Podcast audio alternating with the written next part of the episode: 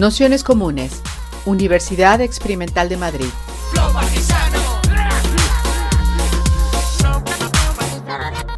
Toda la información en nuestro canal de Telegram Nociones Comunes o en nuestra web traficantes.net barra formación.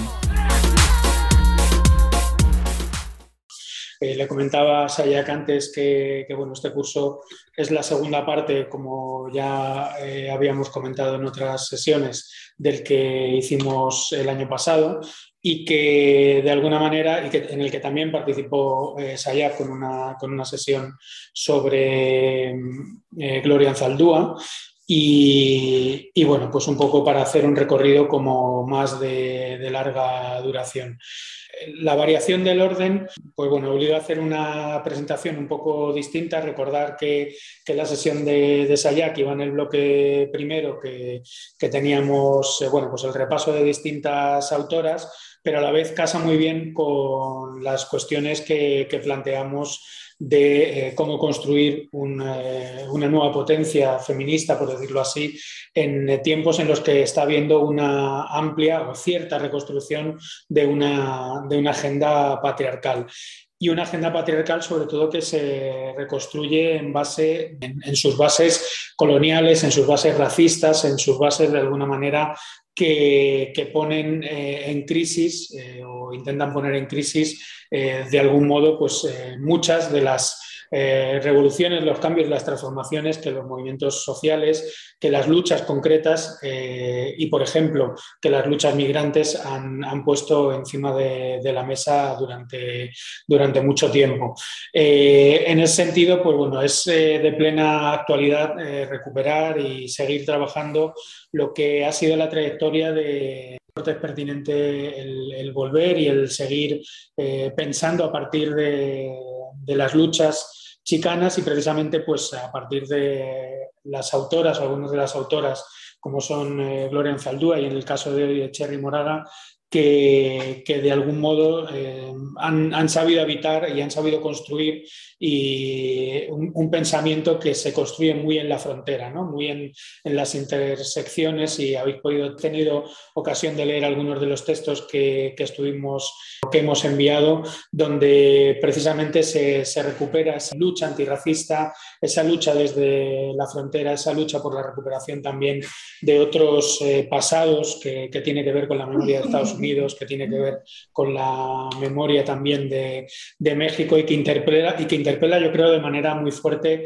a, Europa y en concreto en, el contexto español, un contexto como el nuestro donde parece que nuestro, el pasado colonial nunca ha existido y donde parece que el racismo eh, nunca, nunca ha tenido lugar, es decir, precisamente en esa idea de democracia recién estrenada que siempre se trata de poner encima de la mesa en España y que de algún modo eh, obvia y elimina eh, su pasado colonial y su presente colonial. Es decir, teniendo en cuenta eso también lo hemos visto en algunas sesiones y tenemos algún curso específico al respecto que en gran medida la dimensión internacional del capitalismo español se construye a partir de economías de expropiación, de explotación y ultra extractivistas sobre eh, territorios, por ejemplo, de, América Latina. Podemos citar México, como se puede citar eh, Bolivia, Ecuador y eh, Brasil y otros tantos lugares.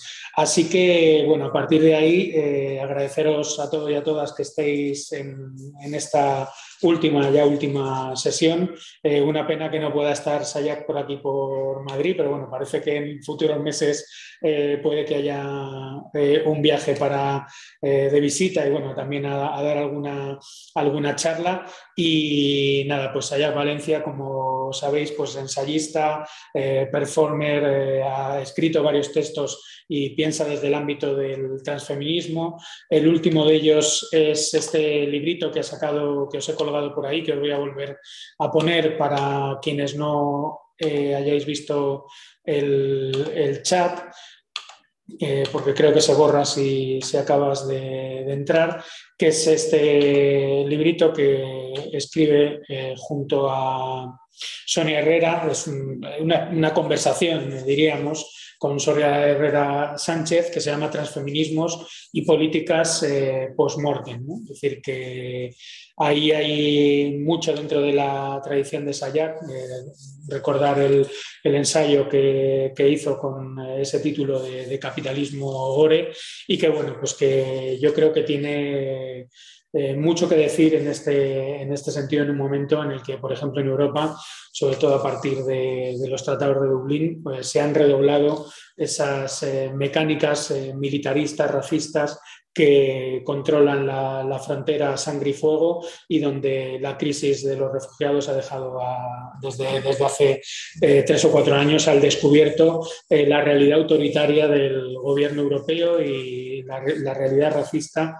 de, de, sus, de sus fronteras. En el sentido, bueno, pues como decía antes, una política transfeminista que, que se piense en esas intersecciones, pues bueno, de obligado eh, reflexión y visita el, pensamiento de, Cherry Moraga y en concreto la mezcla del pensamiento de Cherry Moraga con, con la presentación de, de, Sayak, que ha trabajado, eh, milita y, y, siempre ha estado muy activa en todas estas cuestiones. Así que también muchas gracias a Sayak Valencia por estar aquí una vez más en un curso de Naciones Comunes, que ya son muchos años en los que ha participado en diferentes sesiones y nada, pues adelante y todo tuyo. Muchas gracias. Bueno, espero que estén empezando un año, eh, bueno, no sé si bueno, pero que estemos, que, que, que, sea mejor de lo que han sido los otros anteriores a, a, este. Y bueno, lo que les decía es que una disculpa por no haber podido dar la sesión cuando tocaba, pero creo que aunque sea un, un este, un desfase temporal. Creo que también voy a, voy a hablar de, Cherry Moraga en ese sentido, eh, del trabajo que tiene desde los años 70 hasta ahora, pero sobre todo eh, el trabajo que ella tiene en los, los años 90, que creo que es un contexto, 80 y 90, que es un contexto que parece lejano, pero que de alguna manera nos puede dar pautas para entender lo que está sucediendo en las políticas, no solo migratorias, sino emancipatorias, para posibilitar otras formas de construir en común, también desde la racialización, desde la migración y desde las políticas eh, de ultravigilancia que, que además con el capitalismo, pues con el capitalismo financiero, pero en su, en su versión más eh, de gobierno de las emociones, o sea, las plataformas digitales y otras formas de control, eh, de control político, como las redes y otras cosas que ella no tenía en su momento, pero que estamos viendo el surgimiento de un pensamiento regresivo o de una sensibilidad regresiva que controla justamente de, manera muy directa eh, no solo nuestros gustos de consumo y nuestras, uh, nuestras disposiciones a ciertas prácticas de autoritarismo, sino que también eh, diseña una forma de desaprender y una forma de uh, desempatizar, pero también a través del lenguaje. ¿no? Entonces, esto lo voy a relacionar con Cherry Moraga y su trabajo, que es una de mis poetas favoritas y además que celebro que se, que se retome su trabajo porque ella sigue viva, es una mujer que va a cumplir 70 años ahora en, en 25 de septiembre de, del año de este año en curso. ya nació el 25 de septiembre de 1952 en Whittier, California, que está muy cerca de Los Ángeles. Es un, es un lugar que ahora está muy aburguesado, pero en su momento pues, era un lugar eh, de personas eh, mexicoamericanas. Y bueno, como, como todos los lugares que, que, son habitables en su momento, que cuentan con una calidad de vida y que, que se han, han ido gentrificando de manera imparable en todos los territorios. Bueno, España y en el caso de Madrid lo tienen súper claro, ¿no? Lavapiés, como, como se ha gentrificado, que era un lugar bastante eh, racializado, digamos, desde sus orígenes, ¿no? Un barrio judío, este, hasta ahora que ya vive la derecha prácticamente ahí, o bueno, eh, usurpa los espacios y los, los convierte en Airbnbs y otras cosas. Esto lo, lo traigo porque creo que bueno, Cherry Moraga, como ustedes ya leyeron y seguramente la han leído de manera eh, pues a lo mejor profusa o de manera intermitente a través de los años, eh, desde que las chicanas se volvieron como una clave de, lectura para las comunidades racializadas en otros lugares, eh, pues nace, como les decía, el 25 de septiembre de 1952 en Whittier, California, en el sur de California. Es una poeta, una ensayista y una dramaturga lesbiana chicana, y esto lo digo porque estas tres cosas conforman una, como una una red bastante interseccional, ¿no? Para ella eh, no, no hay una distinción muy, muy clara entre dónde empieza la poesía y después continúa el ensayo y, luego viene eh, el, el, teatro. Eh, ella también parte de una tradición del teatro campesino y todo esto lo digo porque creo que es muy importante primero ir a las transversales que configuran el pensamiento y la escritura de estas, de estas feministas chicanas de los años 80. Entonces, bueno, voy aquí a poner dos cosas que son de las que voy a hablar. El pensamiento de Cherry Moraga, igual que el de las otras feministas chicanas, es muy complejo y no se puede separar, ¿no? No puede ser claro y distinto de una, porque esa no es la intención, de hecho, su intención es contravenir esa claridad y esa distinción. Podríamos situarlas más desde un lugar que tendría que ver más con la escritura, a, no la autoficción, pero sí la autobiografía, en algún caso la autoficción cuando hace, drama, eh, cuando hace teatro, por ejemplo, pero también desde el testimonio y de la recuperación de la memoria. Las políticas de la memoria a través de la escritura cotidiana son una cosa que le importa mucho a Cherry Moraga y que además lo vemos reiteradamente como una de las obsesiones que tiene en su trabajo desde la poesía hasta el teatro y los ensayos. Habla todo el rato de la memoria y tiene que ver también con un crecimiento, no sé si con un crecimiento, pero con una línea de tiempo que la acompaña, ¿no? Cómo va ella eh, la primera Cherry Moraga militante que se, auto, se auto descubre como, como chicana o que se autodescubre como persona racializada a partir de, descubrirse una identidad fronteriza que tiene que ver con el lesbianismo, ¿no? Ella, esos dos conceptos, el concepto de raza y el concepto de disidencia sexual o de lesbianismo en este caso, son los dos ejes articuladores de su trabajo de los primeros años hasta los años 2000, eh, digamos, porque en los años 90, eh, Cherry, podríamos hablar de una segunda Cherry Moraga, que es la Cherry que se da cuenta de que su, de su familia, su generación, la, la parte de sus afectos eh, de la familia mexicana eh, se está volviendo vieja y está muriendo, ¿no? Su madre también y toda la parte de sus afectos y de su lengua materna está desapareciendo porque eh, el asimilacionismo anglo está siendo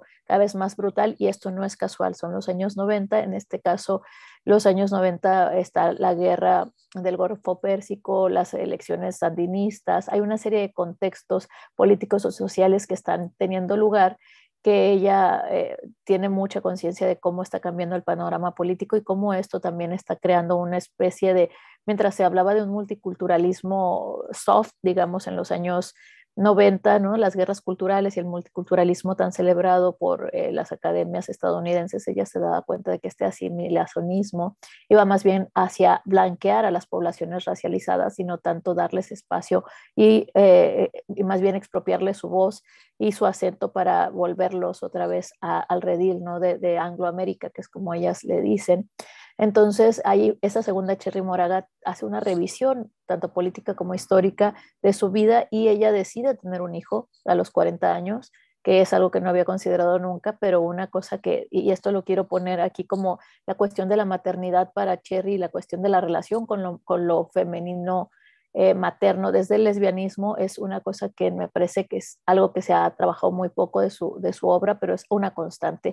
Y me parece también que de alguna manera incorpora todas estas contradicciones que tenemos eh, desde los movimientos queer y no queer o disidentes que tienen que ver con estas reafirma las reafirmaciones o, eh, ir en contra del binarismo ¿no? de género y de sexualidad, pero cómo podemos volver a los afectos sin volvernos conservadores, ¿no? Es una de las preguntas que ella se hace y que me parece súper importante. Y aquí el concepto de raza y de disidencia sexual son dos conceptos, como decía, aglutinantes de estas intersecciones que pueden ser subjetivantes o desubjetivantes, pero que ella está viendo que están siendo reapropiadas para normalizar el movimiento queer, digamos, para normalizar a la gente lesbiana, no los queer, pero a la gente gay, ¿no? A partir de la pandemia en los años 80 eh, del SIDA y cómo la gente empieza a pedir derechos eh, de salud, pero que el sistema empieza a apropiarse de estas peticiones para normalizar a estas, a estas personas, ¿no? Decir, bueno, te doy derechos de salud, pero si te casas, ¿no? Necesitamos matrimonio igualitario para tener acceso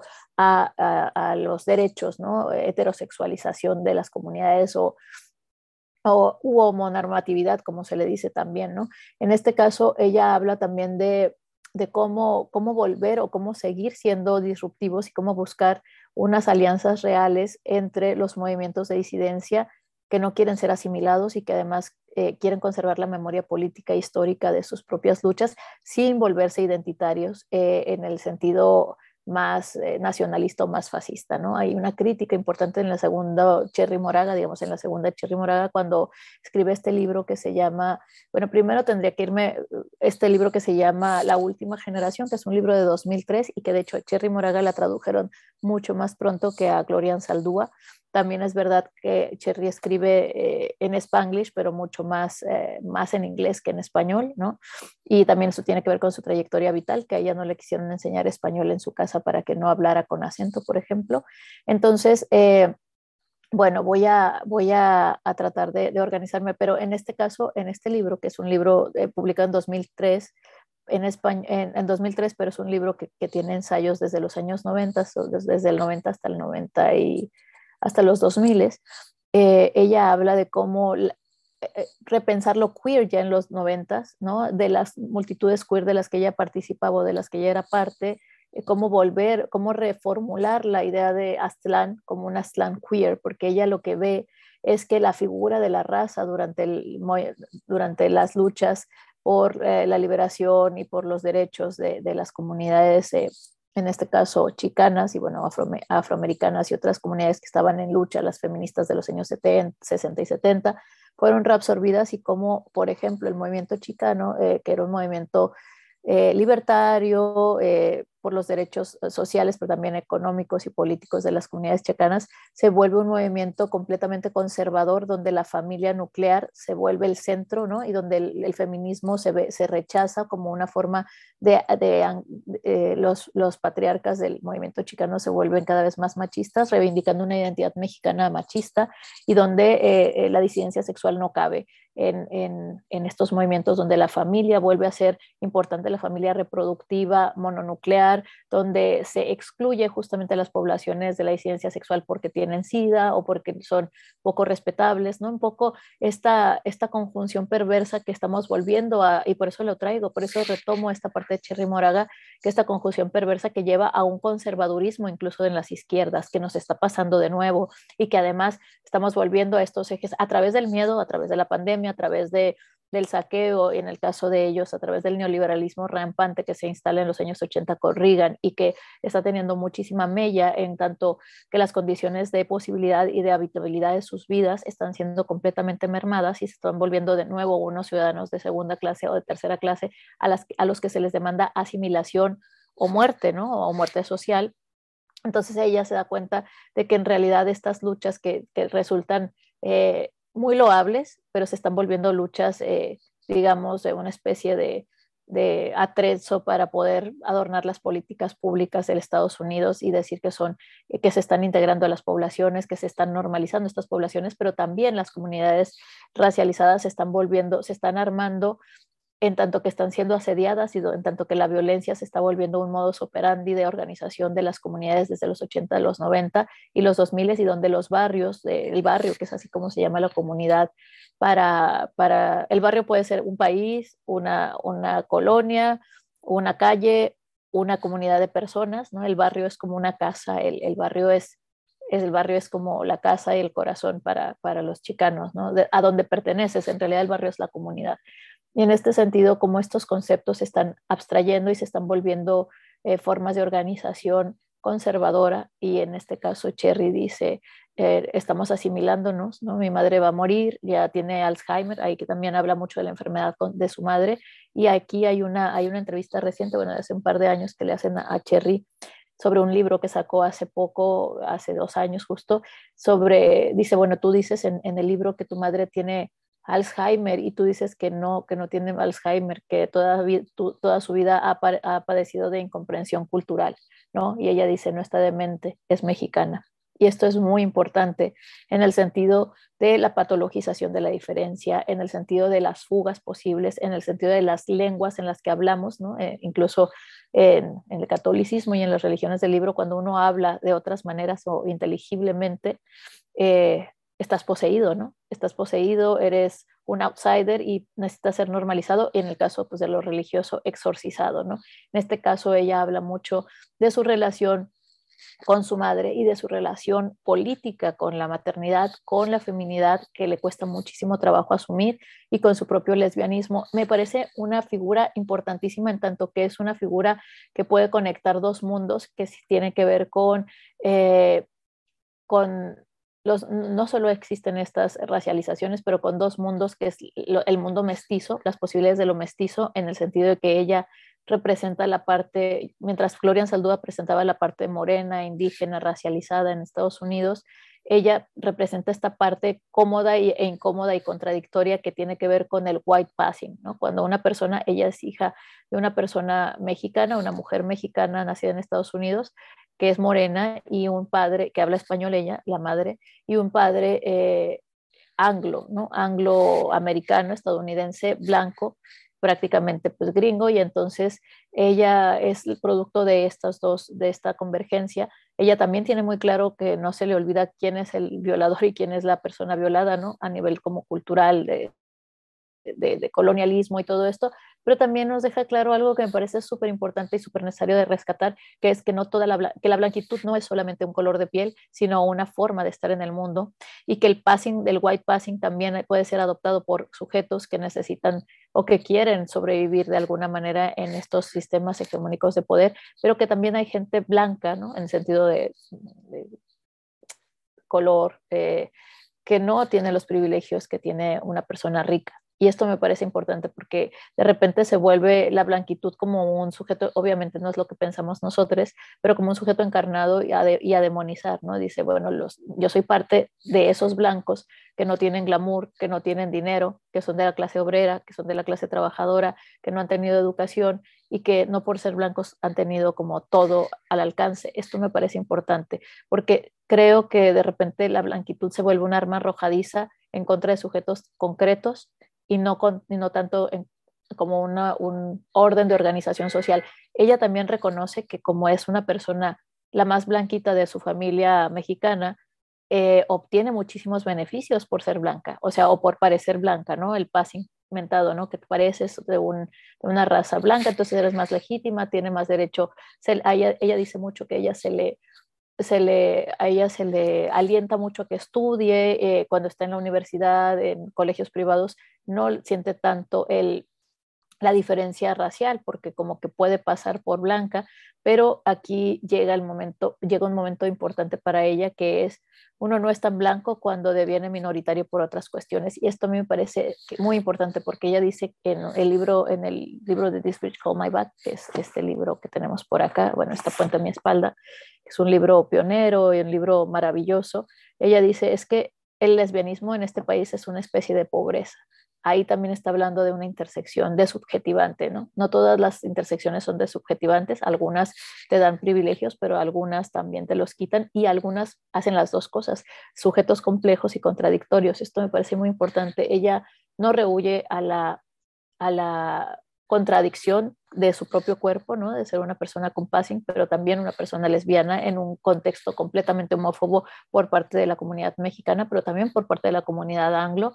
Y otro, por otro lado, ella tiene muchas, muchas, eh, muchas uh, alianzas, tiene alianzas y tiene muchísimos lazos con la comunidad afroamericana, de feministas afroamericanas. Ella me contaba cuando estuvo aquí en 2000, creo que fue 2015 en el Colegio de la Frontera Norte, eh, que ella y ella, Pat Parker y sobre todo Audrey Lord estaban en la mesa de la cocina de, de Audrey Lord en, en, Nueva York cuando se les ocurrió hacer la antología de This Bridge Call My Back.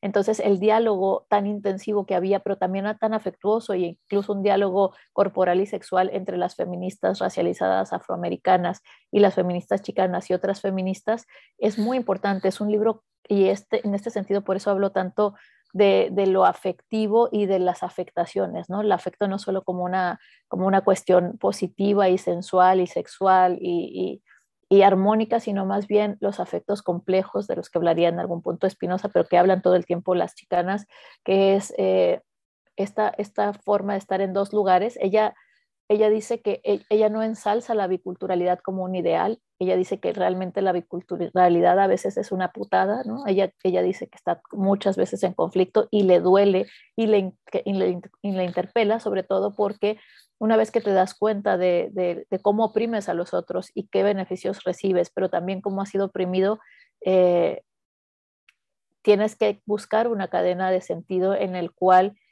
tejas muchísimo más fino, ¿no? No se trata solo de excluir a la parte blanca o de reivindicar e idealizar a la, parte racializada y obscura del tercer mundo estadounidense, sino cómo convivimos, cómo hacemos posible una forma de organización social más equitativa entre todos. Y en este sentido, también por eso el concepto de raza para Cherry no es solamente la racialización y no es los chicanos por encima de todos los demás. De hecho, ella amplía desde muy pronto, desde los años 80 y 90, el concepto de raza como una figura cultural de aglutinamiento de, y de alianza. Creo que Cherry en algunos puntos del texto de la güera de This Bridge Call My Back habla de ah, está hablando de alianzas profeministas y prototransfeministas, en el cual dice, ok, eh, raza no es una forma de exclusión, raza es una forma de construcción de comunidad transnacional en donde no es más valioso ser chicano que ser, eh, que ser de Salvador o que ser de Puerto Rico, sino que todas estas formas de colonialismo y de nuestra historia política colonial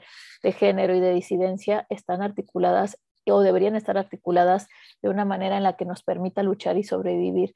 Voy a leer este, e, esto de el silencio es como el hambre y la sientes más cuando has tenido el estómago lleno la mayor parte del tiempo no estoy segura de que esto sea así, pero esto es lo que ella dice, ¿no? Como que ella nunca se había dado cuenta, mientras ella estaba en la ilusión de ser blanca, estaba todo muy bien hasta que se dio cuenta de que era lesbiana y ya no pudo dejar de ver las otras opresiones. Y esto sí me parece como muy coherente, algo que decía Paco Vidarte en, su, en, en Ética Marica, ¿no? Eh, una opresión, o sea, no podemos sectorizar las luchas porque las opresiones van juntas, ¿no? no y, o como lo dice Virginie Dupont en Teoría, Teoría King Kong, hay que ser absolutamente deshonestos eh, para pensar que una opresión es insoportable y la otra está llena de poesía, ¿no? Entonces, un poco esta honestidad afectiva y racial, y, desde la racialización, me parece muy importante para hablar del trabajo de Cherry Moraga.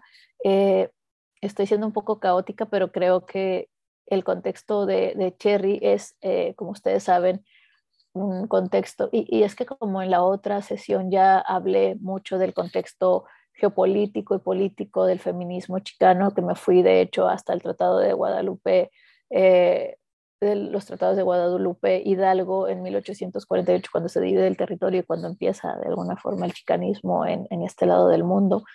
Eh, no voy a ampliarme ahí, pero voy a hacer un, poquito del contexto, voy a ir un poco backwards para poder hablar de por qué el trabajo de Cherry Moraga es importante ahora, no solo porque haya sido visionario en su momento, sino porque en realidad está describiendo una forma o está planteando algunas herramientas políticas y sociales con las que podríamos construir alianzas ahora mismo que el mundo sigue estando en llamas, que el mundo sigue estando en guerras, a veces declaradas, a veces no declaradas, o guerras más sofisticadas, ¿no? Por ejemplo, las guerras de la hipervigilancia en las que vivimos. Pero eh, ella me parece que es eh, igual que Ansaldúa, pero desde otro lugar ah, hacen un trabajo que me parece muy rupturista y que no solo me parece muy rupturista a mí, sino que en su momento hacer política con poesía desde el tercer mundo estadounidense, que fue lo que hicieron con el libro de This Bridge Call My Back, que sale publicado en 1981 y que este año cumple 40 años. Bueno, el año pasado, en diciembre, cumplió 40 años. Hay un, de hecho, hay un video de Cherry Moraga eh, en su instituto que tiene un instituto para la sobre feminismo, chicanismo y artes que tienen en la Universidad de California en Santa Bárbara, que es donde ella trabaja ahora, y que tiene junto con Celia Herrera, que es su pareja eh, de su pareja y también su pareja artística, hablan de hacer un recuento de qué pasó 40 años después, ¿no? Como un libro, un libro escrito por mujeres racializadas de color del tercer mundo que trabajan limpiando casas, que trabajan en el campo, que son migrantes, que son afro, que, están llenas de intersecciones de subjetivantes por un lado, pero también llenas de muchísima eh, carga política crean un artefacto de sentido como es ese libro que sale en 1981 y que se empieza a compilar en 1979. Eh, y como 40 años después sigue siendo un libro muy influyente y un libro que da voz no solamente al pasado, y no es un libro de memoria solamente, sino que es un libro casi, casi como de instrucciones políticas para sobrevivir al futuro y al futuro de la tercermundización del mundo. O, ahora podremos hablar del cuarto mundo, ¿no? Muy, muy como habla Yamela El Tit en su libro Cuarto Mundo. Pero bueno, en este sentido, creo que es súper importante retomar que se puede hacer política con poesía y que desde Latinoamérica y desde muchos lugares que hablamos con acento, eh, nuestra filosofía, nuestra política, nuestros tratados, digamos, se escriben desde la literatura y la literatura como un artefacto de sentido donde puede articularse una imaginación política desobediente, ¿no? donde las reglas lingüísticas no son del todo obedecidas y donde justamente se nos da la posibilidad no solo de transgredir, sino de crear eh, a través de la escritura, en este caso la escritura autobiográfica, pero también a través del testimonio o de la autoficción, crear una memoria o una neomemoria con estrategias de resistencia y saber cómo era el mundo antes. Claro que entiendo que la mayoría de ustedes entiende que estoy hablando del mundo antes, antes de Internet, del mundo antes de la instantaneidad como contemporánea y también está hablando de una generación eh, a, la que todavía pertenecemos los que nacimos hasta los años 80, en la cual eh, la realidad material, o sea, la realidad material desde el corte marxista, que todas estas feministas chicanas también son marxistas, eh, y feministas, feministas marxistas, podríamos decir, feministas chicanas marxistas, pero también con, otras, con otras, otros insumos culturales que las hacen más complejas, crean un, una especie como de, de, botella uh, que se lanza al mar y que vamos encontrando y que vamos leyendo como si fuera nuestro presente, pero codificado desde un lugar en el cual ya no es inteligible, sino es un lugar sensible que nos puede llevar a articular una, una una alianza común. En este caso, como les decía, por mucho tiempo en Latinoamérica y bueno, en México sobre todo, la palabra chicano era una palabra peyorativa, ¿no? Y muchas, personas consideraban que, y esto ya lo hablé en, la, en la, sesión sobre Gloria Saldúa, eh, la, la, cuestión del chicanismo como aquellas ah, personas que no tienen, que no son de ningún sitio, ¿no? Que están en dos lugares pero no pertenecen a ninguno, donde la biculturalidad no es apreciada, donde justamente se encuentran como en una encrucijada de subjetivante y en donde las feministas chicanas, estas escritoras, eh, leyendo su contexto socioeconómico y cultural, hablan desde las periferias y dicen esto, ¿no? que son voces de las mujeres del tercer mundo en los Estados Unidos. Esta, esta no solo problematización, sino enunciación del tercer mundo estadounidense es muy importante para entender que justamente las realidades son complejas, no son eh, unidimensionales y por supuesto que esto nos parece muy obvio en el momento contemporáneo, pero pensamos que en los años 80 el marco de lectura cultural y político era todavía, bueno, eh, seguía siendo muy hegemónico, sobre todo en Estados Unidos. Eh, y bueno, esto me lleva a hablar de This Bridge Called My Back, que de alguna manera podríamos definirlo como, como un libro que cuestiona cuando el mundo es blanco y el resto del mundo no, ¿no? Como esta hegemonía cultural, desde la escritura, desde la política, desde, desde la política de base, pero también desde el machismo, desde la homofobia y de todas estas cuestiones que seguimos enfrentando en este momento y desde la xenofobia también eh, y que nos puede llevar a pensar eh, de manera distinta. La escritura poética como una forma de construir conocimiento y resistencia tener una voz, como sabemos, es ocupar un espacio, pero también la poesía chicana y sus formas escriturales son un proyecto de análisis vivencial de lo biopolítico que se refleja en los cuerpos, en las sexualidades y en los espacios que ocupamos. Eh, la escritura de estas poetas chicanas, sobre todo la, escritura de Cherry, eh, eh, hace una conexión directa entre la reivindicación de prácticas sexuales alternativas, en el caso de Cherry el lesbianismo, y una propuesta feminista que tiene en su núcleo transversales de raza y clase y que sigue siendo pertinente pues ahora en enclaves como un enclave fundamental de análisis, pues dada la globalización y bueno, los neocolonialismos como proyectos económicos recolonizadores y también donde la violencia se exacerba y se despliega de manera simultánea en diferentes, tipos, eh, en diferentes confines del planeta y donde justamente, como hablábamos en la sesión anterior, la fronterización del mundo es una cuestión que nos tiene muy preocupadas a todos porque las fronteras, como sabemos, ya no solo se encuentran en las fronteras geopolíticas, sino que se está refronterizando el mundo, pero esto también como una medida de extracción económica y política a través de la vigilancia y el encarcelamiento. Eh, Cherry, en el libro This Bridge Go My Back, que decía, como saben, editó con Gloria Saldú en el 81 y que hay una reedición en 1988 que es una traducción al chicano, al español chicano que la hizo con Ana Castillo. Eh, hay un texto que se llama La Güera, en donde ella habla de estas cuestiones que me parecen fundamentales y que les quiero leer un pedacito.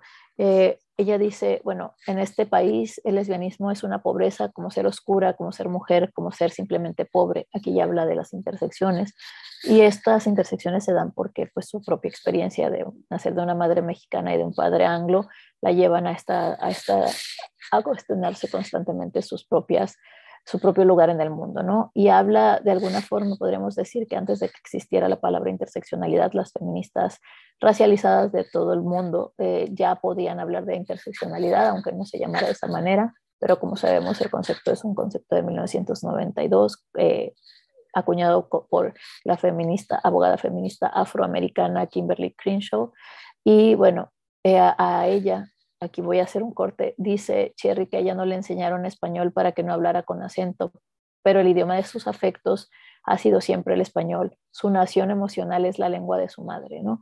Y eh, se le pregunta muchas veces por qué decidió racializarse o por qué decidió hablar con acento, por qué decidió volverse morena, ¿no? Eh, en un contexto que era completamente desfavorecedor para la gente morena. Y ella pues responde porque, porque todo lo que me importa y todo lo que me duele y todo lo que me parece importante, bueno, sobre todo todo el régimen sensible, digamos, es para ella, está en español. Y una, e, ella regularmente hace una relación, todo, todo su trabajo radica en, en, esta dimensión emocional que además durante mucho tiempo el canon literario eh, que se aplicaba a las mujeres era esta dimensión emocional, ¿no? Las mujeres escriben de emociones, las mujeres escriben de maternidad, las mujeres escriben de cosas eh, no importantes, ¿no? Su mundo no es tan importante como el mundo de la racionalidad eh, de los varones y, de la política y estas cuestiones, pero es verdad que ella escribe desde ahí, pero le da un lugar totalmente distinto. Hace una investigación intensiva sobre la relación con su madre, como decía, que es una relación llena de conciencia mestiza sobre la clase, la lengua, la raza, pero también de opuestos sobre su lesbianismo, que no la hacen tan blanca ni tan perfecta y que le lleva a un constante enfrentamiento con su madre, ¿no? El lesbianismo es este lugar o este, este lugar de incomodidad para toda su familia y donde se siente excluida de todos lados.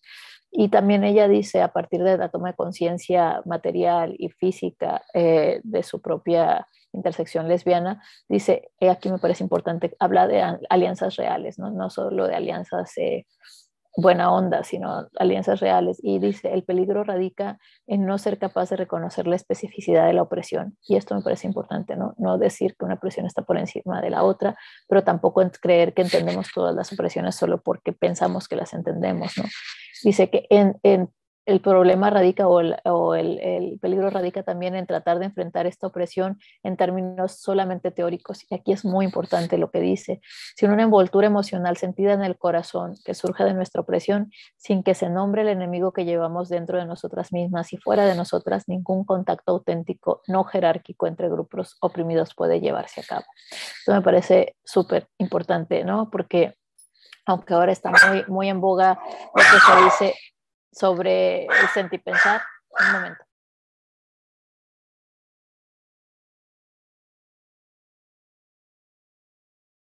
Es algo que ya se encontraba en las palabras de, poetas como, como Cherry Moraga y como, como Gloria Saldúa, pero como también otras como Audre Lorde o como Pat Parker. Entonces, eh, aquí me parece también importante todo lo que ella reflexiona sobre el racismo internalizado y la necesidad de un lenguaje nuevo, para poder eh, pensar desde otro lugar.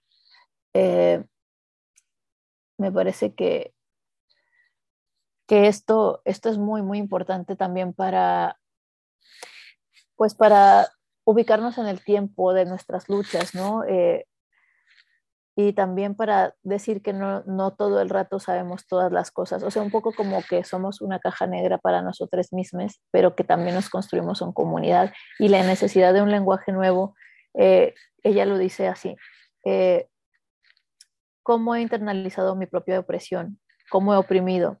no, esas no son las preguntas solamente. En lugar de ello, hemos dejado que la retórica haga el trabajo de la poesía. Y aquí me parece muy importante. Ella dice que la retórica no debe hacer el trabajo de la poesía. Y en este sentido, la implicación que tiene la palabra poesía, o sea, el afecto. Aún la palabra opresión ha perdido su fuerza. Necesitamos un lenguaje nuevo, palabras mejores que puedan describir de manera más cercana los miedos de las mujeres y de la resistencia de una hacia la otra. Palabras que no, suenen solo siempre a dogma. Y esto también se los está diciendo eh, a, las, a las personas blancas, a las personas blancas del movimiento feminista, y diciendo también creo que si lo lleváramos a nuestro contexto eh, por un feminismo antidogmático, desde el transfeminismo podríamos hacer esta crítica junto con Cherry Moraga, que yo les digo que en este texto de La Güera ya nos está dando suficientes elementos como para pensar en una especie de transfeminismo protoembrionario y bueno, como sabemos también el feminismo chicano es muy importante para la construcción de las multitudes queer en los años 80 y 90 y cómo eh, son autoconscientes también de esto. Eh, ok, eh, como, como estas... Uh, y bueno, aquí ella también hace una reflexión que me parece importante también desde, desde su propia, de cómo tomamos ciertos privilegios y cómo los hacemos nuestros, ¿no? Pero dice, Ah, dice, nunca me sentí diferente, pero todo el tiempo sentí la diferencia. Pero no fue hasta que en el momento en que puse las palabras raza y clase junto a mi experiencia que pude entender mis sentimientos. Durante años me había reprochado a mí misma no ser tan libre, y aquí pone entre comillas como mis condiscípulos. Creí que se debía a que ellos tenían más valor que yo para rebelarse contra sus padres y recorrer el país pidiendo aventones, leyendo libros y estudiando arte. Y luego dice, tenían suficientes privilegios para, para poder ser ateos por el amor de Dios. No había, sin embargo, nadie cerca de mí para explicarme la disparidad entre sus padres que eran productores de cine de Hollywood y mis padres que no podrían nombrar a un solo productor de cine, aunque su vida dependiera de ello. Y precisamente porque su vida no dependía de esto, no podrían ser molestados. Pero yo no sabía nada entonces acerca del privilegio. Lo blanco era lo correcto, punto. Y yo podía pasar. Si lograba alcanzar suficiente educación, nadie notaría la diferencia. Tres años después tuve una experiencia similar y le escribió una amiga. Y aquí dice cómo, cómo ella se da cuenta a partir de una poeta que se llama Tosake Shange, que es una escritora afroamericana eh, muy, muy, muy importante para Cherry Moraga, eh, que eh, ella fue un recital de ella y dice que tiene un libro que se llama Para muchachas negras que han contemplado el suicidio cuando el arco iris no ha sido suficiente, que es un libro de 1977.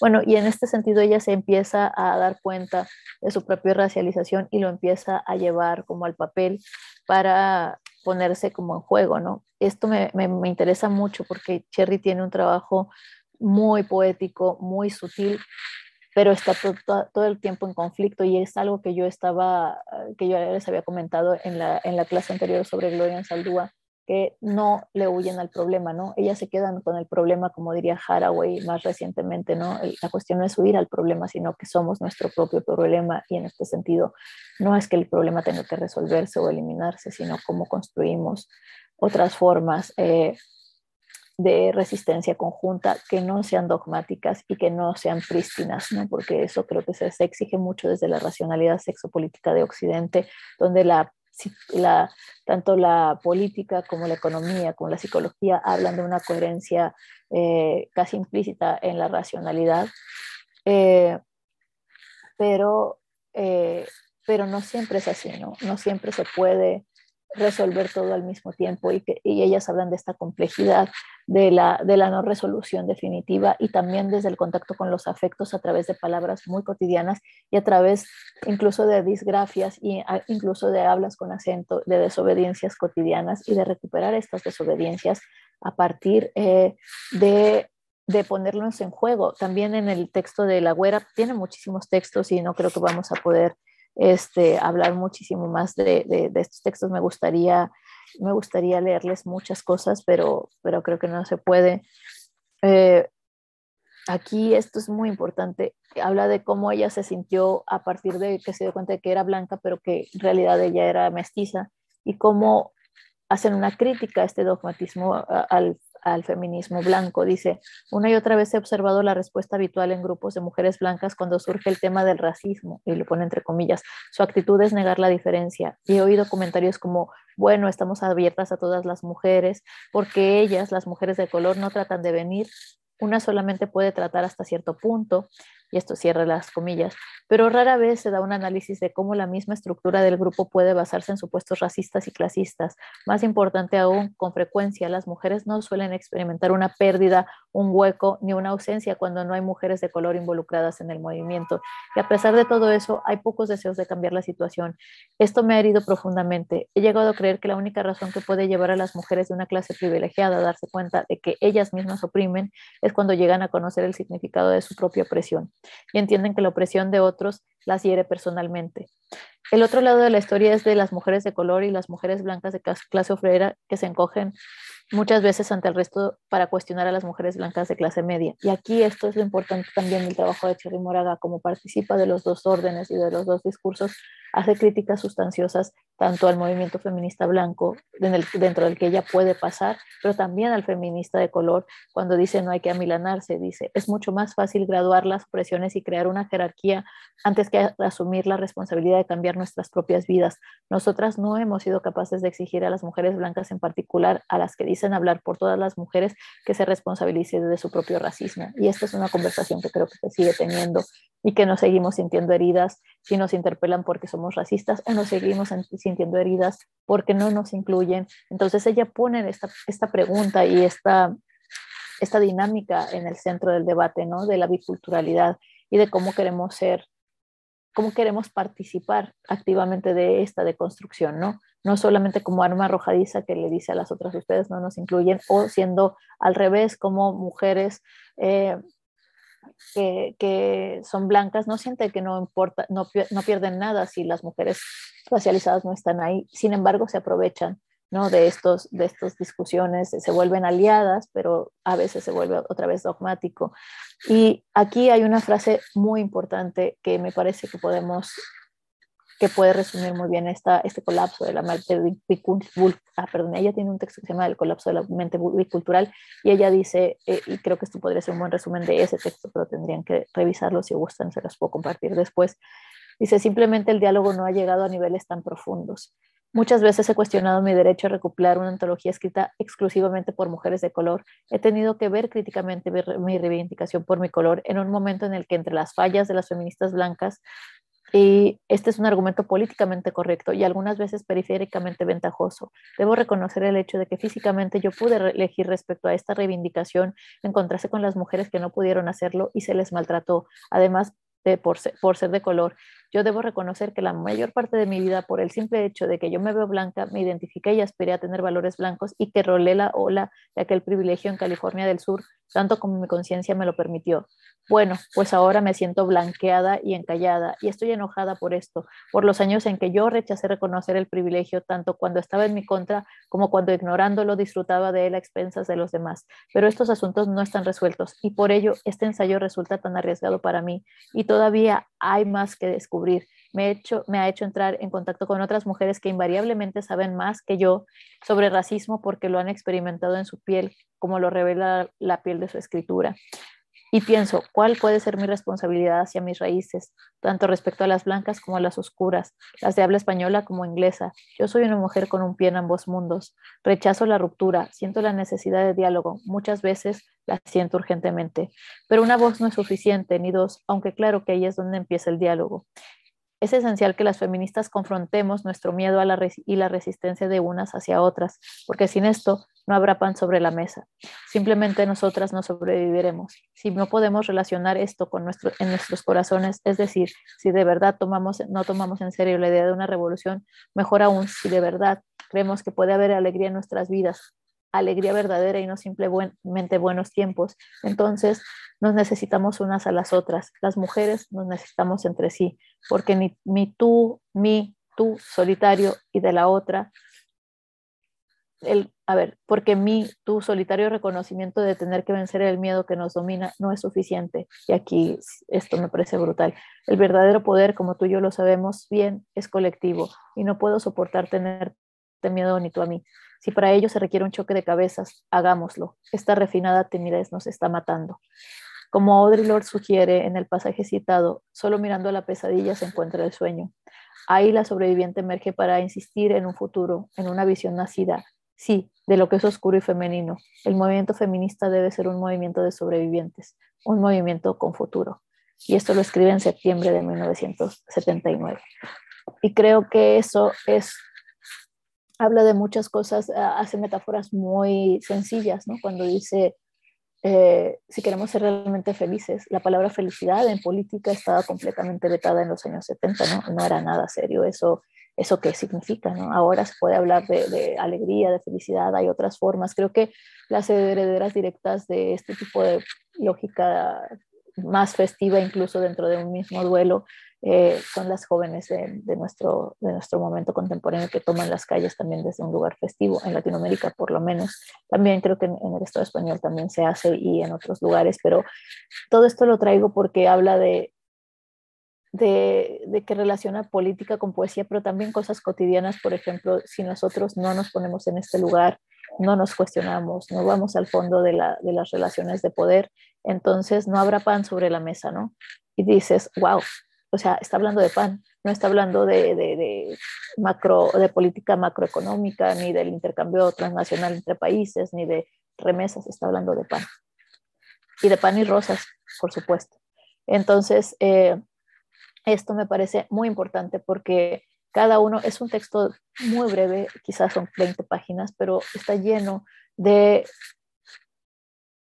de posibilidades, de líneas de fuga, de líneas de interpretación y es un texto que me parece que es un manual también de instrucciones para hacernos las preguntas difíciles que no queremos hacernos regularmente y que pueden ser muy sofisticadas. Hay gente que ha hecho este trabajo también de manera mucho más sofisticada en un lenguaje más oficial de la crítica y de la protesta, pero me parece que si queremos volver a, o no sé si volver, en el caso en el caso nuestro creo que sería volver porque es hacia donde estamos yendo, ¿no? Estamos volviendo, pero hacia una sensibilidad regresiva ultrafascista, completamente eh, precarizante y necropolítica. Entonces creo que también tenemos que volver a estos textos para ver cómo se enfrentaban, cómo se vivían, cómo estaba haciendo frente a estas lógicas de, experimentación y de neocolonización que son, han sido intermitentes, ¿no?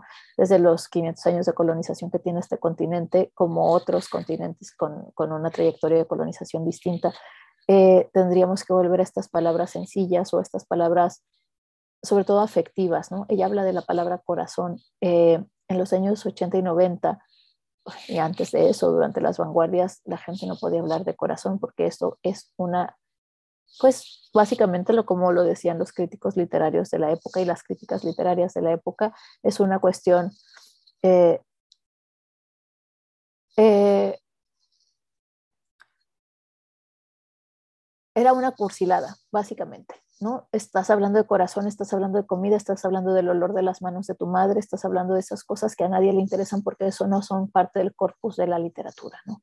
Si no eres, eh, si no es guerra y paz, no nos interesa, Que no está hablando de corazón, está hablando de guerra.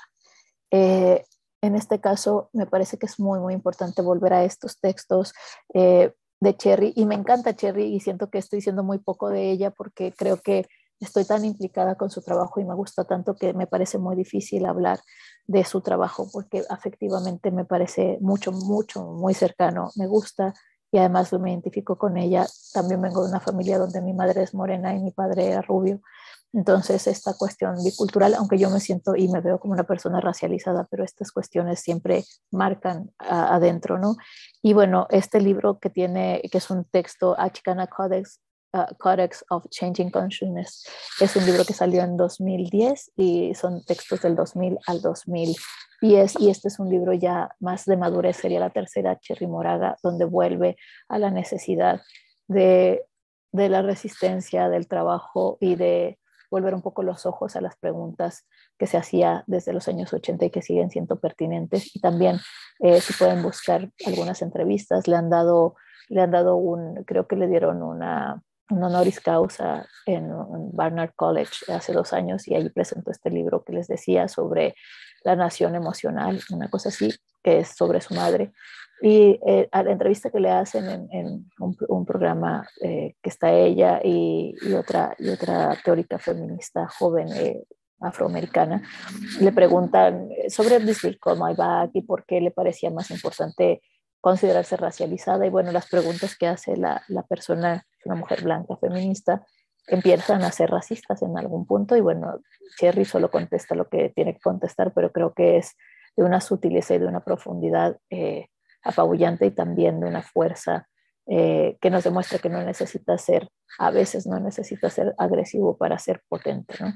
Esto, me, esto, esto me gusta mucho la sutileza del trabajo de Moraga en ese sentido, ¿no? Y la, y la idea de conciliación, también sé que puede resultar muy tibio pensar en conciliar, no considero que ya lo sea, sino que puede, está abierta todo el tiempo al diálogo. Hay otras feministas más confrontativas, pero como ella misma reconoce, ella quiere conciliar porque pertenece a los dos mundos, ¿no? Hay gente que, por supuesto, necesita no solo reparación, sino que necesita en su orden constitutivo una especie de revancha. Y esto, bueno, esto ya es de, otro orden de ideas y no lo voy a criticar, pero es, es otro estadio y además está mm, trabajando desde las experiencias de opresión que cada uno vivimos, pero que son experiencias eh, importantes para pensar también eh, la manera en que podemos como no solo conciliar, sino reparar. Voy a cerrar ya mi participación para que vayamos a las preguntas con una cuestión que me parece muy importante. Este es un texto que se llama, este, de este libro, La Última Generación, Prosa y Poesía, que son textos eh, traducidos al castellano. En 2007 lo publicaron. El libro es de 1990 y, 1993 que es un, libro que se escribe 10 años después de un libro de poemas que tiene que se llama Loving in the War Years. Eh, y es un buen, es un libro muy bueno, eh, tiene diferentes textos pequeños, pero hay un texto que se llama Aztlán Queer, la reforma de la tribu chicana, y aquí es donde les digo que está haciendo una crítica que me parece fundamental recuperar, porque dice cómo se está armando de nuevo la familia nuclear chicana cuando lo que queríamos era libertad y ahora estamos reafirmando las opresiones machistas, xenófobas eh, y el endorracismo entre nuestras propias comunidades. ¿no? Eh, aquí ella dice, ella conoce la palabra queer desde antes, o sea, desde el principio no es como que no sepan eh, del queer, no es una cosa de agringado, solamente no hemos pensado mucho tiempo, por mucho tiempo se ha pensado que la, la genealogía del queer es una genealogía teórica estadounidense, anglosajona, y, y, la verdad es que no, no es así, como lo dice la misma, eh, como se habla de las multitudes queer con Teresa de Lauretis, pero ella dice aquí, y creo que voy a cerrar con esto para que pensemos en, en el queer contemporáneo, Dice, Aztlán Queer, había formado, Queer había formado parte de mi mente durante más de tres años y empezó, y esto lo escribe en el 93, entonces desde los años 90 o los 80 finales estaba pensando en esto. Recordemos que en 1987 Gloria Saldúa eh, publica el libro eh, La frontera, The Borderlands, eh, de New Mestiza, y ahí hay un texto que se llama El mundo zurdo y habla sobre el queer. Bueno, entonces dice, había estado formando parte de mi mente durante más de tres años y empezó a tomar forma concreta hace un año en una conversación con el poeta Ricardo Bracho. Discutimos las limitaciones del Queer Nation, como ustedes saben que el movimiento Queer Nation era un movimiento contra la pandemia eh, del SIDA y bueno, y aquí me parece muy importante, contra el queer, las limitaciones del Queer Nation, cuyos radicales blancos con chaquetas de cuero, cabezas afeitadas y excentricidades anglo añadidas suponían una alienación para la mayoría de las lesbianas y los gays de color. También hablamos del nacionalismo chicano que nunca aceptó abiertamente a los gays ni, de las ni a las lesbianas entre sus filas. Ricardo medio en broma llegó a la conclusión de que lo que necesitamos, Cherry, es un Aztlán queer. Desde luego, una patria chicana capaz de dar cabida a toda su gente, incluyendo a su jotería. Todo lo que leo en estos días me dice que el movimiento chicano está muerto. En latinos, en latinos de Earl Choris, el autor anglo, insiste en que los propios chicanos están muertos. Escribe, y aquí cita, la generación chicana empezó a finales de los 70 y duró unos 6 u 8 años, muriendo poco a poco en los 70. Sigue diciendo que el chicanismo se ha reducido a no más que una, un apretón de manos entre hombres de mediana edad. Los sociólogos chicanos parece que sugieren lo mismo cuando nos dicen que con la tercera generación de la mayoría de los chicanos han perdido la fluidez en castellano y casi un tercio se han casado con no chicanos y han salido de la comunidad chicana.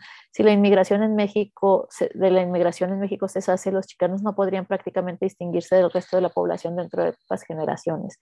Mis sobrinas y mis sobrinos son un testimonio vivo de este hecho sin rostro. Lloro la disolución de un movimiento chicano activo, posiblemente más que el resto de la gente de mi generación, porque durante su periodo clásico, y aquí pone unas comillas, no pude actuar públicamente, pero de manera más profunda lo lloro porque su fantasma me ronda cada día en el pelo rubio de los hijos de mi hermana, en la hispanización gradual de los estudiantes chicanos, en el sinsentido de la violencia del barrio y en el envenenamiento de la frontera desde Tijuana hasta Texas. En 1992 no tenemos movimiento nacional organizado que responda a nuestras pérdidas. Para mí, el movimiento, y esto es entre comillas, como si le decían, nunca ha sido algo del pasado. Se ha replegado a suelos subterráneos, no contaminados, esperando su resurrección en una generación feminista más queer. Lo que era positivo del nacionalismo chicano era su compromiso para preservar la integridad del pueblo chicano. Hace una generación había programas culturales, económicos y políticos para desarrollar la conciencia, la autonomía y la autodeterminación chicanas. Lo que estaba mal en el nacionalismo chicano era su heterosexismo institucionalizado, su machismo innato y su falta de estrategia política nacional cohesionada.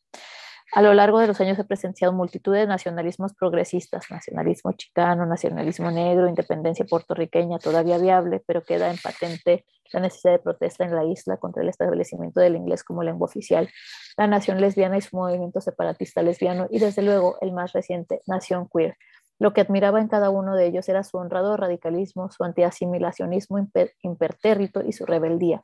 Reconozco los peligros del nacionalismo como estrategia de cambio político. Su tendencia hacia el separatismo puede estar peligrosamente cerca del determinismo biológico y de una especie de fascismo.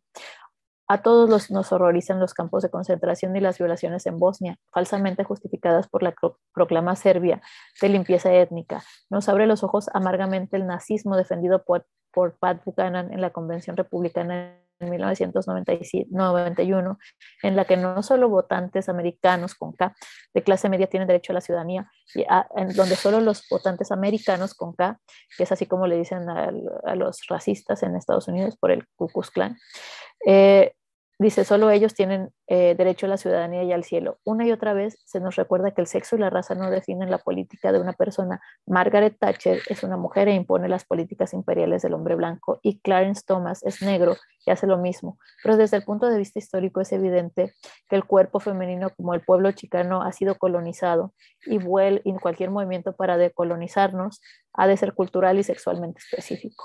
Y bueno, lo voy a dejar aquí porque creo que en este párrafo ya nos está diciendo que está completamente consciente de lo que viene y en, en medio de lo que estamos, en lo que estamos, ¿no? Nos está describiendo los años 90, pero en realidad también está describiendo nuestras propias regresiones políticas en el momento contemporáneo y por supuesto también hace críticas sustantivas y reconoce la importancia de ciertos movimientos. Me parece fundamental cuando habla de fascismo y cuando habla de, cuando habla contra el fascismo y contra el biologicismo, que son dos cosas en las que estamos inmersos.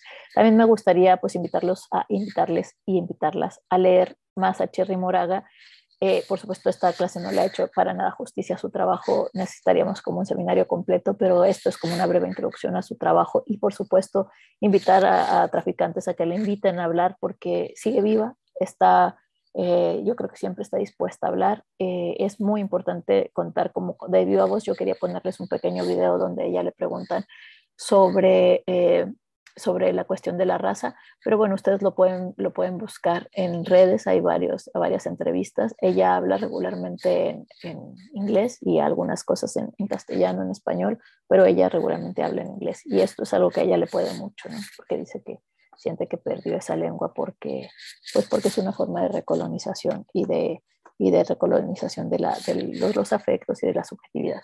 Bueno, voy a dejarlo aquí porque me imagino que habrá algunas preguntas. Por supuesto, disensos, eh, aportaciones, preguntas, eh, comentarios, todos bienvenidos. Muchas gracias. Pues muchas gracias, Ayak. Eh, ha estado muy bien. He intentado ir poniendo en el chat algunos de los textos que, que ibas citando. la recopilación de esta fuente en mi espalda, el último que citabas. Me ha faltado el texto creo recordar que hablaba de multiculturalismo, si no recuerdo mal. Bueno, la última generación, eh, bueno, los, iré mandando porque también en la bibliografía anterior creo que estaban, que estaban puestos, porque he perdido la pestaña donde y, y, nada, por no cortar más las, eh, el inicio de las preguntas, pues nada, como siempre, eh, toda la cuestión que se quiera plantear, bueno, se puede poner por el chat pero preferiblemente si lo hacéis de viva voz, pues mejor que mejor para que nos, nos vayamos viendo también. Sí, Así que adelante.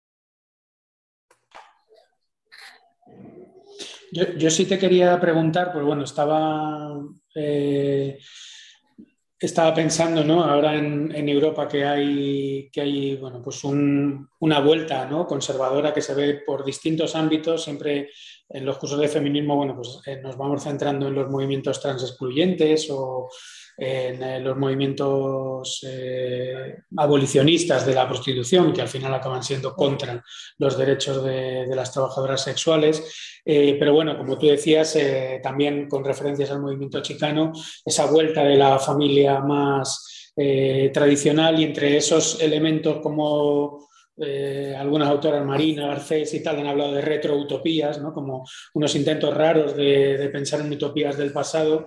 También está la, utopía de la clase obrera eh, blanca y autóctona de toda la vida. Y, precisamente yo creo que una de las cosas más interesantes que ha pasado en los últimos años, el movimiento eh, Black Lives Matter, que es algo que en Estados Unidos es así per se y yo creo que en todos los lados siempre la, clase trabajadora ha sido una eh, clase forzada a la movilidad, forzada a migrar, eh, construida a base eh, de, construcción de nuevas culturas a camino entre lo que traías en la mochila y a camino de donde aterrizabas para trabajar. Y bueno, pues la pregunta es si, tú sabes si en estos movimientos, en estas eh, luchas, de alguna manera se, está trabajando en común.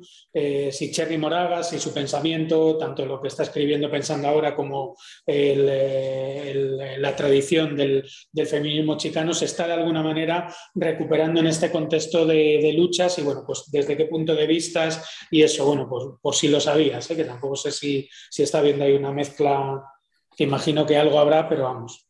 Sí, es, es, es importante como ver que el movimiento chicano y el feminista chicano y el movimiento, bueno, feminista chicano lesbiano y el movimiento afrofeminista lesbiano también han tenido una conversación muy, que no se ha interrumpido. O sea, esto me parece importante que lo, que lo traigas porque, porque, como dice Cherry, se ha hecho como la mala prensa de que el movimiento chicano se murió, ¿no? Y como que incluso los, los padres del movimiento chicano, entendido como padres con mayúsculas, también dicen, no, este movimiento ya se desintegró, se desintegra a partir de que ellos no quieren aceptar las disidencias sexuales y que el concepto de raza sea más amplio, o sea, como la ampliación de los, y la incorporación del feminismo al movimiento chicano. Entonces, un poco lo que, lo que traigo aquí es que como que hay una genealogía subterránea que ha permanecido en diálogo desde Audre Lorde y Pat Parker y, y, Cherry Moraga y todas ellas, hasta personas como, eh, como ahora mismo en Nueva York o aquí mismo en la frontera,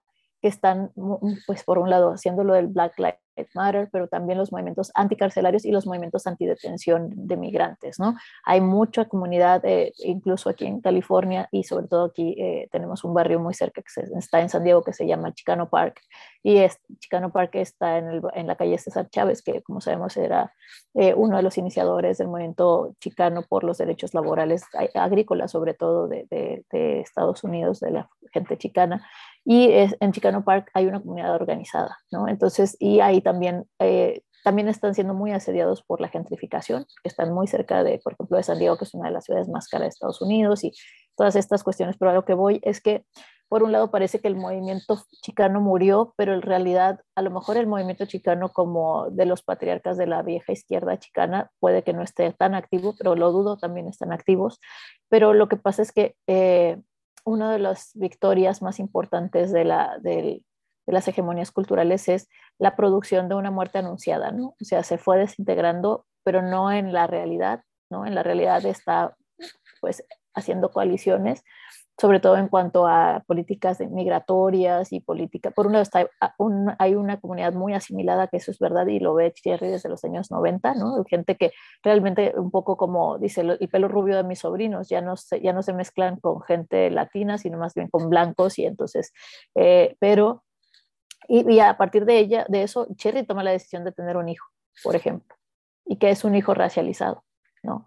Y esto es curioso, cómo utilizar la, la, figura de la maternidad, que es una figura muy mistificada, que es una figura como muy poco politizada, bueno, ahora más, ¿no? Mm, que, no es, que va más allá de la política del cuidado, sino como una política cultural identitaria donde reproduces un proyecto político también a través de la reproducción de una, de, una, una, sucesión de personas, digamos, pero eh, cómo cómo se están articulando estos, pues a partir, por ejemplo, sabes, en, a partir de una serie de coaliciones que hubo en los movimientos feministas estadounidenses, muy de la mano con Black Lives Matter, pero también muy en contra del de, eh, imperialismo trompeano o del fascismo trompeano. Entonces, lo que sí es verdad es que aquí en el contexto tú los puedes ver en lucha, en manifestación, haciendo cosas, pero como que a nivel global no se visibiliza tanto.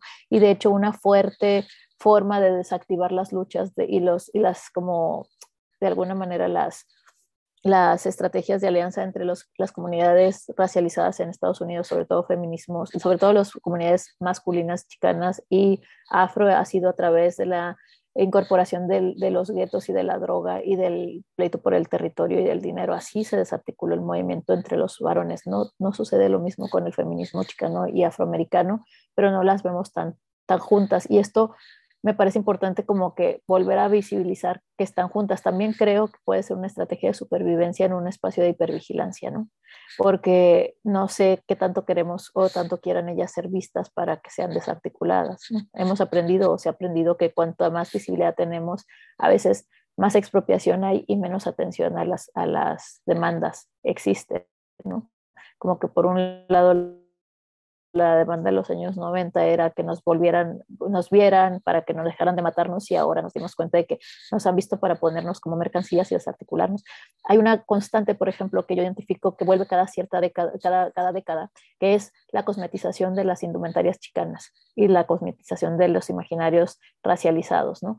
Ya sea a través del pop, ya sea a través de la de la vestimenta, ¿no? de la iconografía del, del, del barrio, con con los tatuajes, bueno, esta cosa de que la gente trae tatuada la cara, ¿no? Por ejemplo, que ahora la gente más joven se pone un tatuaje en la cara como si se pusiera una pegatina en el brazo, que no, me, no tengo problema con ello, pero que ese sería, por ejemplo, una de las características más controversiales para, para los personas racializadas que pertenecían a las pandillas, que se tatuaban la cara porque le pertenecían a, un sector, ¿no? Y, y, entonces los, el profiling era como tú eres de este sector, era como una marca, de alguna forma.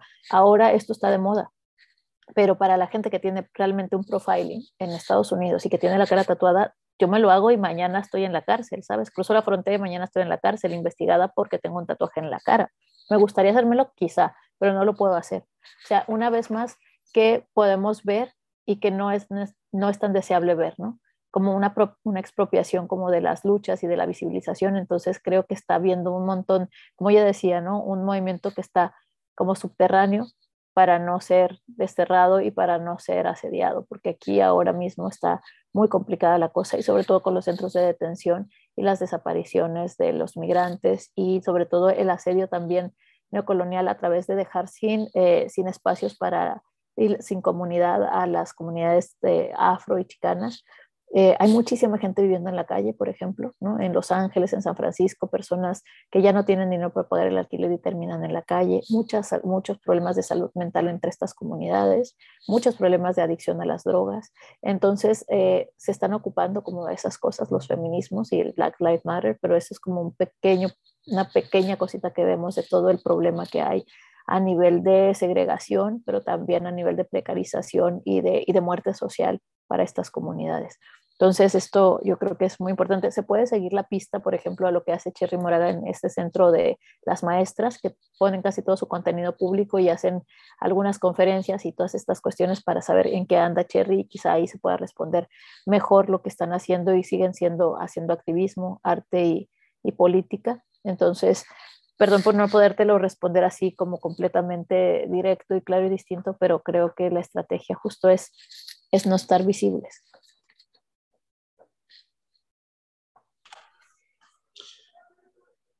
Muchas gracias, Ayak. ¿Hay alguna pregunta más? Eh, que no veo palabras pedidas.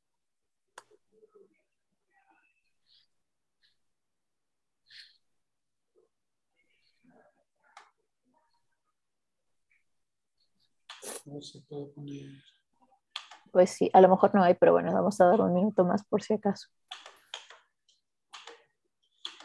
Voy a aprovechar para poner el enlace al libro. Muy bien. Y yo les puse un par de conferencias ahí eh, por si acaso. Vale.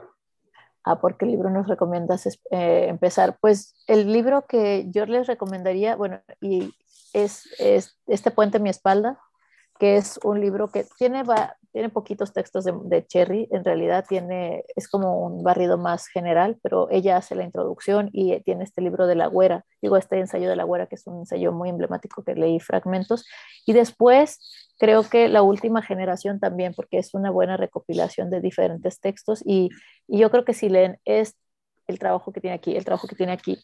Y este otro sería como conocer bastante las tres facetas del trabajo de Cherry Moraga. También hay obras de teatro, ella también hace teatro y creo que, y bueno, trabaja desde el teatro campesino, por ejemplo, pero este, esta puente en mi espalda sería un buen, un buen inicio para como empaparnos de todo el contexto cultural, porque Cherry, igual que las demás, no escriben solas, escriben como en conjunto, ¿no? Y esto me parece súper importante. Y en un diálogo... Eh, en un diálogo intermitente y, y, no autocomplaciente. Me parece eso también que es muy importante. Son, son, lo que, son muchas cosas, pero no son autocomplacientes. Esto me parece no solo vital para el movimiento feminista y transfeminista, sino para todos los movimientos en general, antidogmáticos y, y no autocomplacientes.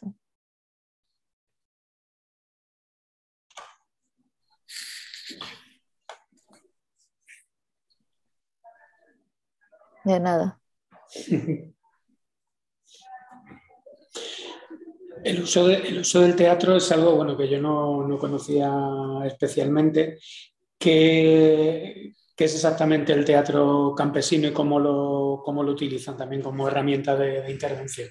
Sí, yo, me imagino que viene de un poco del teatro de los oprimidos, ¿no? Pero que es como una forma pedagógica de trabajo también eh, eh, para hacer para hacer como inteligible un poco estas políticas de políticas no solamente lingüísticas, sino como hacer accesible la política más tradicional a, las, a las personas, ¿no? El teatro como, como es el cine también itinerante o el teatro como una forma de pedagogía social eh, para la insurrección. Y el teatro campesino es una cosa que se hace, que, que en los chicanos, por ejemplo, es que también la figura del campesino queda casi siempre recluida como a lo rural pero muchos de los eh, del feminismo chicano, como decía en la sesión de Gloria Saldúa, vienen de familias campesinas, porque el campesinado no es solamente las figuras ahora bastante precarizadas por la, por la desposesión de las tierras, sino una relación con el territorio.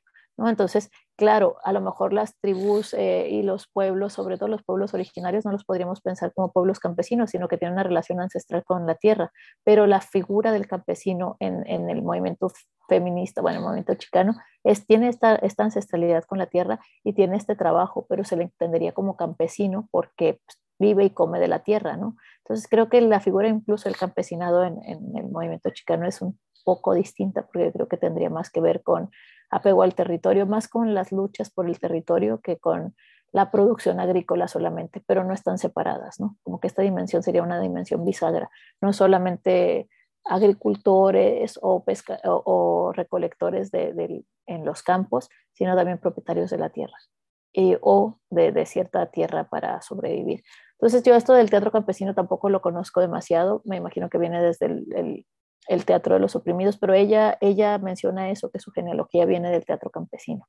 Entonces no he tenido la oportunidad de investigar demasiado, pero sí ha hecho muchos eh, trabajos sobre, sobre teatro y ella dice, le preguntan, ¿por qué, ¿por qué pasas de la poesía al ensayo y luego al teatro? ¿no? Y dice, bueno, porque una vez que empiezo como con el trabajo de la, si la autobiografía, empieza a trabajar también otra otro dispositivo de producción literario que es la autoficción y como que los personajes empiezan a hablarme y entonces me doy cuenta de que son diálogos y el diálogo pues viene más a cuenta con el teatro, ¿no? Entonces ahí es cuando ella salta como de la autobiografía a la autoficción y hacia el teatro y como para poner a la comunidad más en como en, en colaboración y sobre todo porque lo que dice el cuerpo es más fácil de captar, ¿no? Cuando haces algo con otros, ¿no? Un poco como el teatro también que era una una pedagogía evangélica ¿no? durante la, la colonia, o, em, o, las obras de, en general, el teatro siempre como una forma de producción pedagógica de cierta sensibilidad. Y creo que eso, eso y junto con la música y otras, eh, otros dispositivos culturales, pues ayudaron a que el movimiento también se concientizara y por tanto también eh, se ha hecho una crítica muy importante a que el movimiento chicano ha sido muy cultural, ¿no? No político, no, no con una agenda política así fuerte, sino más bien cultural, ¿no? Y esto también yo creo que tiene que ver con esta dimensión artística que, ha llevado como a la pedagogización y a la politización a través de las pedagogías artísticas. Pero bueno, eso ya lo dejaré por ahí porque sí es, es muy interesante lo que hace Cherry y tiene muchas obras de teatro.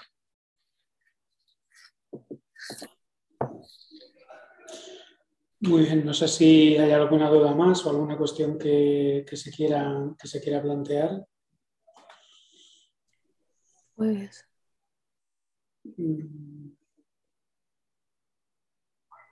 Pues adelante, Blanca. Aquí. Hola, eh, Hola. muchas gracias primero por la charla, me ha encantado. Y yo quería preguntar un poco, porque escuché eh, la, que, la sesión sobre Gloria Alzandúa que diste la, la otra vez, porque yo no asistí al curso, y me gustaría saber qué relación hay con estos movimientos y estas mujeres y el otro lado de la frontera, porque estás del otro lado, no estás en Tijuana y un poco eso, cómo se, cómo se recibe allí, cómo se recupera allí, si se hace, si no. Gracias. De nada. Mira, ha sido muy conflictiva la relación de México con Estados Unidos y con los chicanos, sobre todo desde las academias, yo lo decía un poco en la sesión de Ansaldúa de las academias. En México es un país muy centralista, la Ciudad de México es, eh, es lo único que existe, digamos, eso ha cambiado también en las últimas décadas, pero eh, lo que se, recibía como el canon literario mexicano venía de Ciudad de México y había un conflicto muy grande entre el feminismo mexicano y las feministas chicanas porque había muchísimo, eh, pues lo, lo, podemos decir así, como muchísima infantilización del feminismo chicano y sobre todo de la manera en que escribían y de la manera en que hablaban como si fueran eh, maneras incorrectas de hablar, ¿no? Hay, hubo un encuentro aquí en los años 90 donde estuvieron algunas feministas chicanas, incluyendo Gloria Ansaldúa, sobre todo Gloria Ansaldúa y varias de las eh, feministas y escritoras mexicanas del centro del país y hubo un conflicto terrible, se pelearon, hubo mucho, eh, mucho malestar porque, porque las mexicanas fueron muy groseras, con, con excepto Margot Glantz, que creo que puso ahí como que me dio un poco pero sí ha habido una recepción, mucho rechazo al feminismo chicano, por ejemplo, por, por esta cuestión purista, eh, donde se celebra muchísimo la Real Academia Española y donde, se, son, donde las, mucha de la clase literaria del canon eh, estatal, nacional, es muy conservadora. Entonces, eh, sí, ha habido una, un mal recibimiento del feminismo chicano por parte del centro de México. Ahora se está descubriendo, ahora de que, bueno, que Gloria murió y que otras feministas europeas sobre todo están retomando el trabajo del feminismo chicano, entonces se está volviendo a, a recuperar. Es verdad que hay otras personas que ya lo habían trabajado y que lo han recuperado, pero no era un canon, no es un reconocimiento y no se habla tanto del feminismo chicano eh, fuera de los programas de de eh, estudios de género o de feminismos de las universidades en, esta, en, en México. Eh, es verdad también que algunos, eh, como que es contradictoria la recepción, algunas las adoramos y otras no, no pueden verlas. pero no por, por ella, sino por esta resistencia a, a las disgrafias, al habla con acento, pero en el sentido, en, en, en la frontera, por ejemplo, de este lado del mundo, también se ha estado recibiendo desde otro lugar. Y creo que han tenido un calado muy importante entre feministas rurales, por ejemplo, en las feministas zapatistas, que mucha gente que, que yo conozco de, que, van, que están en comunidades les ha hecho mucho sentido lo que escriben las feministas chicanas más que lo que escriben las feministas mexicanas, porque hablan en otros, en otros términos más relacionados con su contexto, más relacionados con la tierra, más relacionados con el trabajo, más relacionados con las palabras del corazón y sencillas. Entonces, eh, es una recepción como muy desigual. Ahora mismo te digo, también hay algunos programas que las están reivindicando y en mi caso a mí me salvó la vida, eh, leer a Cherry Moraga, sobre todo ya a Gloria Saldúa, bueno, no literal porque no, no, no, pensaba morirme, ¿no? pero me refiero a que cuando estás buscando referentes feministas en, en México, yo no me sentía para nada identificada. Yo nací de este lado del mundo, en Tijuana, y para mí mi, mi, referencia cultural es bicultural, es Estados Unidos y es México y es el, el Spanglish y es... Entonces cuando yo las leí me sentí por primera vez identificada, podía leer a los filósofos alemanes y a las feministas eh, mexicanas, pero igual me, sonaban los dos a, teorías fantásticas, pero muy distantes de mi realidad. ¿no? Entonces, eh, sí, para mí sí han cambiado la vida y en este sentido creo que esto es algo que se les puede agradecer mucho a las feministas chicanas, no solamente de este lado de la frontera, sino de los dos lados, incluso por comunidades no racializadas, que es que les han dado palabras a muchas sensaciones que estaban ahí ocultas y que le han construido un lenguaje posible para muchas de las, de las lesbianas racializadas de, Estados Unidos, pero también de este lado del mundo, y para las personas eh, biculturales y otras, y otras eh, intersecciones. Entonces, creo que se está celebrando más. Ahora se hace un congreso sobre Gloria Saldúa desde hace como 15 o 20 años, creo que son 15 años en, en en el Valle de Texas, en Estados Unidos, ahí donde ella nació. Entonces ahora creo que se le está reivindicando mucho más, pero creo que es poco conocido el trabajo de Cherry Moraga, por ejemplo, y eso que está viva, creo que deberíamos aprovechar más. Pero sí, hay gente que las adora y que las, eh, las cita y que las lee y que se emociona muchísimo con su trabajo, y otra gente que sigue pensando que escriben como desde un lugar que no les parece suficientemente literario, ¿no? Y bueno, creo que eso es, es, es, así, es complejo y es contradictorio, pero creo que también el trabajo de estas feministas eh, en, en, este futuro, en el en presente reciente y en el futuro más inmediato seguirá teniendo mucho que decir sobre lo que está sucediendo en el mundo. Y porque escriben desde la frontera, acuerpan la frontera, pero también hablan de la frontera como un modo de estar en el mundo más allá de un modo muy difícil de estar en el mundo, pero un modo también sensible que puede transformar las lógicas eh, de las lenguas blancas y de la institucionalización de la protesta. Y bueno, eso yo sé lo que te puedo comentar. Muy bien, no sé si hay alguna cuestión más. Quiero verlo en el chat.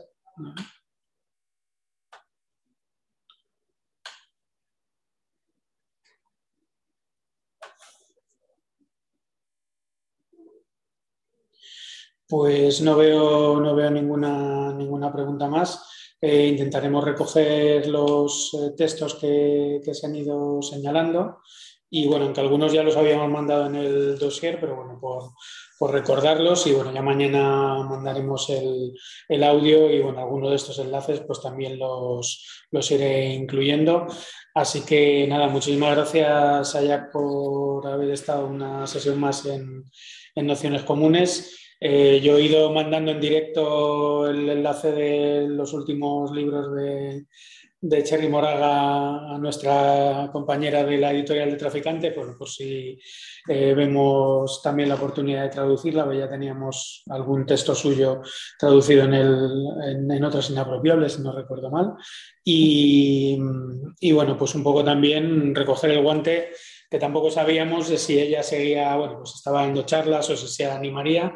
Si tú dices que, que se anima a este tipo de, eventos, pues sin duda a alguno le, invitaremos porque yo creo que es, eh, bien interesante el, trabajo que, está desarrollando y además muy necesario también en el, contexto que se vive aquí en, España, en España actualmente y del que se puede aprender muchísimo, ¿no? donde cada vez vamos más a parecernos a una sociedad en algunos aspectos similar a la de Estados Unidos, con cada vez más fronteras, cada vez más vigilancia, control, eh, militarización de todo lo que signifique el régimen de fronteras externo, interno también. Y, bueno, que yo creo que podemos eh, aprender mucho, como estamos aprendiendo también por el ejemplo de Black Lives Matter. Y bueno, de hecho, en, en un mes empezaremos un curso dedicamos un par de sesiones o tres a, la cuestión del defund de police y un poco el, pensar una, una, sociedad donde el cuidado sea la interdependencia y no la recurrencia permanente al, al control, al control estatal. Eh, así que nada, muchísimas gracias y ojalá nos podamos ver en, en junio cuando pueda saltar el, el, charco y bueno, que, que en ese momento pues seguro que tenemos ocasión de, aparte de tomar unas cervezas, de, poder charlar o organizar algún, algún evento. Claro que sí, pues muchas gracias a ustedes y, seguimos en comunicación. Yo también espero poder verles por allá en, en junio, pero a final, o junio julio, pero sí, claro, siempre muy contenta de compartir con ustedes, de aprender con ustedes también y agradecerles porque el esfuerzo de de organizar esto no es poco, sino más bien es, un esfuerzo mantenido en el tiempo, tienen muchísimo tiempo haciendo esto y sobre todo también la creación de conocimiento para compartir. Creo que esto importa mucho, que compartan los audios, que otra gente pueda acceder aunque no pueda pagar, porque creo que no todo es dinero, por supuesto, ¿no? Y esto lo tienen súper claro ustedes como Fundación de los Comunes, también como Nociones Comunes y como un trabajo como de, intercambio colectivo transnacional, que esto es una forma de activismo epistemológico y crítico muy importante. Entonces, bueno, les mando un abrazo y seguro que Cherry estará contenta de, de participar. Está en la Universidad de California, ahí está su correo también, y ahí está también Chela Sandoval en California y en la misma universidad en Santa Bárbara. Y las dos son increíbles. Entonces, pues lo digo porque Chela es más joven, pero Cherry tiene 70 años y bueno, siempre sabemos que, que la edad hace su trabajo. Entonces, por si acaso. Bueno, cuídense mucho, un abrazo, que tengan pues buena noche. Muchísimas gracias, Ayak, y bueno, muchas gracias a todos y a todas. Con, hoy, con el día de hoy cerramos el, el curso, ha sido un placer, es el curso más largo que habíamos hecho nunca, de 10 sesiones. Y nada, volveremos al ataque en febrero con muchos otros cursos. El primero que tenemos ya diseñado es la Utopía Radical, que bueno, vamos a invitar a Marina Garcés, a, Remedios Zafra, a Carolina Meloni, a un montón de compañeras, que vamos a intentar hacer un curso también para levantar el ánimo en, en, un momento en el que está siendo difícil y que si la política necesita algo ahora, desde luego es corazón, porque estamos que necesitamos no solo orientación teórica, sino también el ver cómo sacar las ganas, enrabietarnos y volver a salir a la calle, que bien falta nos hace. Así que un abrazo y un placer y muchísimas gracias a todos. Sí, hasta luego. Gracias, chao. Gracias.